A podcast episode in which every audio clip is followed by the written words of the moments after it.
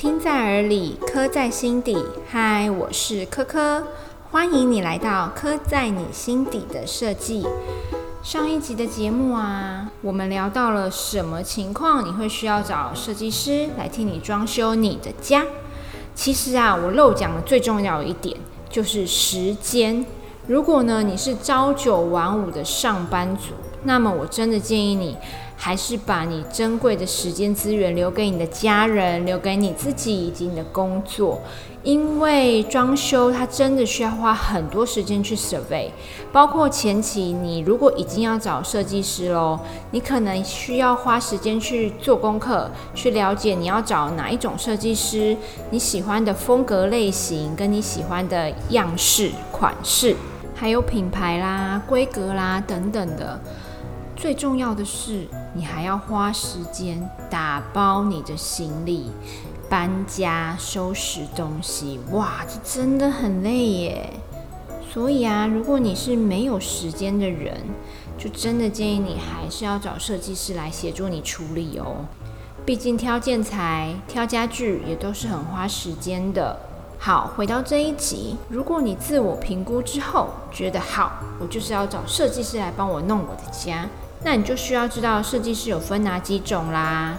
业界中的设计公司形态有分成什么类型？还有设计师挑选 tips，也是这一集我想要跟你说的哦。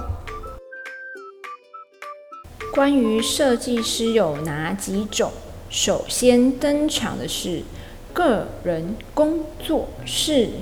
基本上呢，这些个人工作室，就我所知，蛮多是从知名设计公司自己出来做的，因为他们可能在里面磨刀练剑，也想要自己出来成立工作室。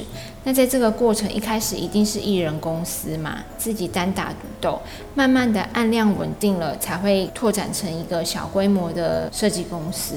那么你找这种设计师有什么好处嘞？其实就是他亲力亲为，而且呢也可以确保服务品质。那么收费会比较有弹性，你也可以确定他从头到尾都是这个设计师在跟你对接，他帮你设计，他帮你选料，他帮你进行监工跟工班沟通，甚至帮你验收，而且他整个案子会跑得比较快，流程速度也会比较快。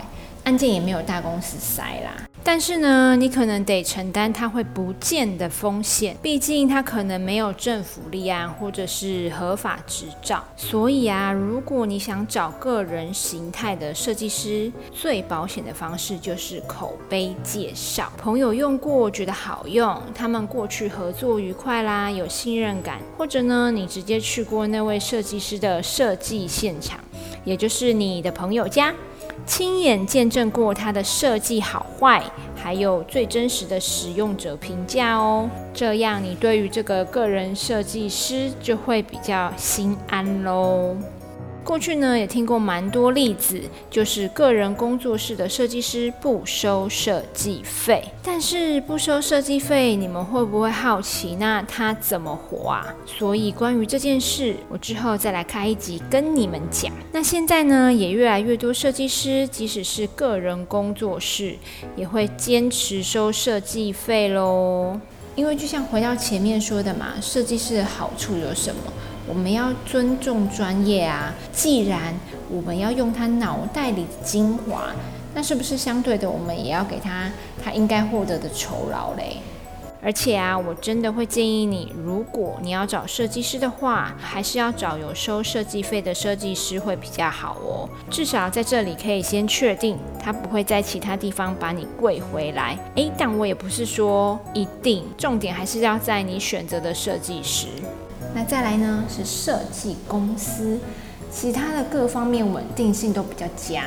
不过呢，设计公司也有分大小哦。小型的设计公司通常主持设计师只会有一位。那中大型的设计公司呢，它的编制就会比较完整啦。设计部门呢，也不会只有一位设计师，但多半是从主持设计师发展下去的，可能是学徒制啊，或是曾经一起工作的伙伴。那他们的设计理念、设计方式都比较相近，也是同一套系统教育出来的，所以设计风格也不会差太多。第三，设计集团。这个呢，就是比较有规模的设计公司啦，旗下呢也不是只有一间设计公司，像我知道的创空间集团，它就有不同理念的设计公司，像主打亲子家庭生活的日和设计，主张北欧美学的北欧建筑 concept，那也有建筑旅人，在整合建筑跟室内设计。这个集团呢，它也有在代理国际家具品牌，还有系统柜公司。那又如橙色设计啦，它有好几间分公司，然后呢，每一间分公司会再细分设计部门、工程部门、业务部门、估价部门等等。基本上这种就不会只 focus 在设计工作，而是可以提供更全面的服务喽。其实呢，设计公司吃的就是品牌跟制度，有一定程度的信誉，比较不怕它会跑掉。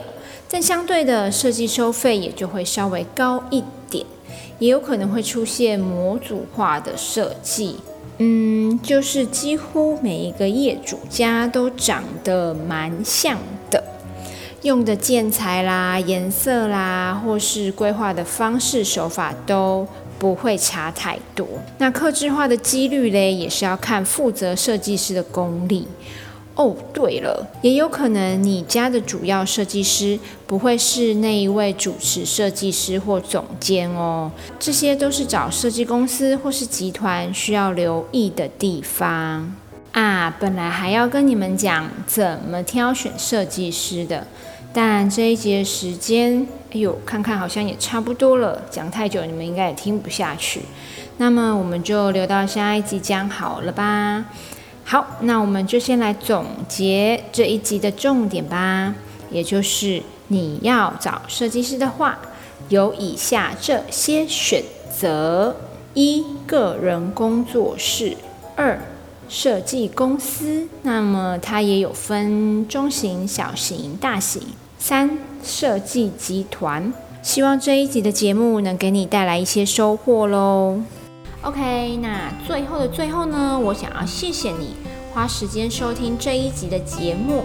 如果你喜欢我的节目，请给我评分五颗星，快点哦！一二三四五，要按五下，要按五下哦。然后，如果你有什么想要跟我说的，或者是听完这一集的节目，你有什么看法或建议，也欢迎留言告诉我。如果呢，你有想听的内容跟主题，也请分享给我喽。听在耳里，刻在心底，刻在你心底的设计。我们下一集见喽，拜拜。